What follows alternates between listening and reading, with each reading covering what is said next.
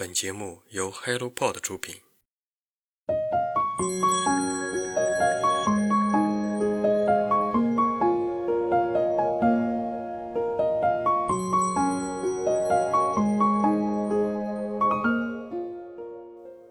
这是一本以一名女性黑奴的口吻写下的小说。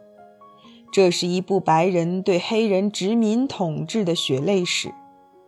你好，我是清河。今天分享的是玛丽斯·孔代的长篇小说《薄如晨曦》。这部作品记录了一个生活于17世纪法属殖民地的女孩蒂图巴艰难的一生。向我们展现了那个时代黑人奴隶看不到希望的生活。地图巴是黑奴母亲阿贝娜被船上英国水手强暴的产物。阿贝娜被主人发现怀孕之后，就被扔给了男性黑奴亚奥。亚奥对阿贝娜和这个孩子地图巴很珍惜，他们三个人度过了一段短暂的幸福生活。然而好景不长，一天，阿贝娜被主人强暴的时候，选择了拿起砍刀反抗，于是白人们把她吊死，并把亚奥卖给另一个农场主，亚奥咬舌自尽，地图巴从此变成了孤儿。一位老妇人曼雅亚收留了他，曼雅亚有一些超凡的能力，可以见到逝去的人。他抚养地图巴长大，也教他一些用草药治病的方法。最终，地图巴也学会了召唤死者的灵魂的法术。地图巴长大之后，为了和喜欢的男人在一起，放弃了自由的身份，来到白人家里成为女奴。他亲眼看到了黑奴们低下的地位、被无视的自尊、被剥夺的自由、被随意处置的命运。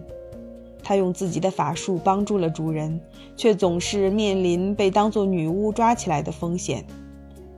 地图巴面对凶险的生存环境，从来没有放弃过对自由平等生活的向往。这本书的英文版书名可以直译为“我地图巴”，而中文版书名定为“薄如晨曦”，出自小说里地图巴被当作女巫关进监狱时，他没有绝望。一块块的，我重建自己；一点点的，我重拾希望。寄希望于什么？我还不是很清楚。但是，一丝轻柔稀薄，如同晨曦的希望，重新在我身上升起。白人贩卖奴隶会去酋长们的棚屋谈价格，十二个黑人能换一桶酒。一两斤火药和一顶给尊敬的陛下们遮风避日的丝质阳伞。他们被酋长当作商品出卖之后，被白人像牲畜一样对待，甚至连住进监狱和收容所都要付钱。地图巴说：“我希望今后的世代能生活在福利国家，关心人民疾苦的国家。”这句话值得被历史永远铭记。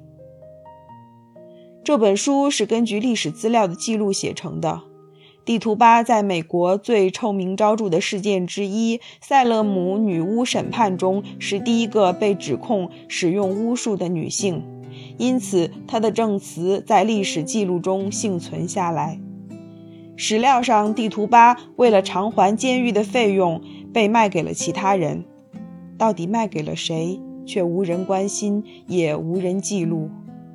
但是，作者在这本书中为地图巴选择的结局是被绞刑而死，灵魂重获自由。我想，这是作者为了让地图巴少受些苦难，也是对黑奴悲惨命运的疼惜。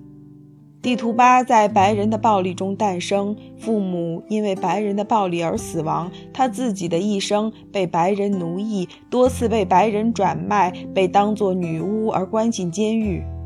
然而，他对这个世界却一直怀着热爱，对未来抱有希望。他用善良对待女主人和孩子们，帮他们缓解痛苦，拯救他们于险境。然而，白人社会却把他当作不祥之人，把他做的好事当作害人的巫术。地图巴所遭受的每一次打击和诽谤，都是殖民史上黑暗的一幕。地图巴坠入爱河，是这本书众多悲剧中最令人叹息的一个悲剧。当他爱上约翰·印第安时，毅然放弃自由，跟他来到白人家庭当女奴。她必须了解基督教，必须忍受丈夫情妇的虐待。她母亲阿贝娜的灵魂警告她远离不值得的男人。然而，地图巴无法抗拒爱情，随后也付出了一生的代价。阿贝娜的灵魂无数次为女儿的软弱而叹息，丈夫的侮辱、背叛让地图巴的一生雪上加霜。通过纪念地图巴，孔代在这本书中做出了一个充满爱的姿态，以纪念所有被历史遗忘和虐待的黑人女性。地图巴的声音是被压制的黑人女权主义的声音。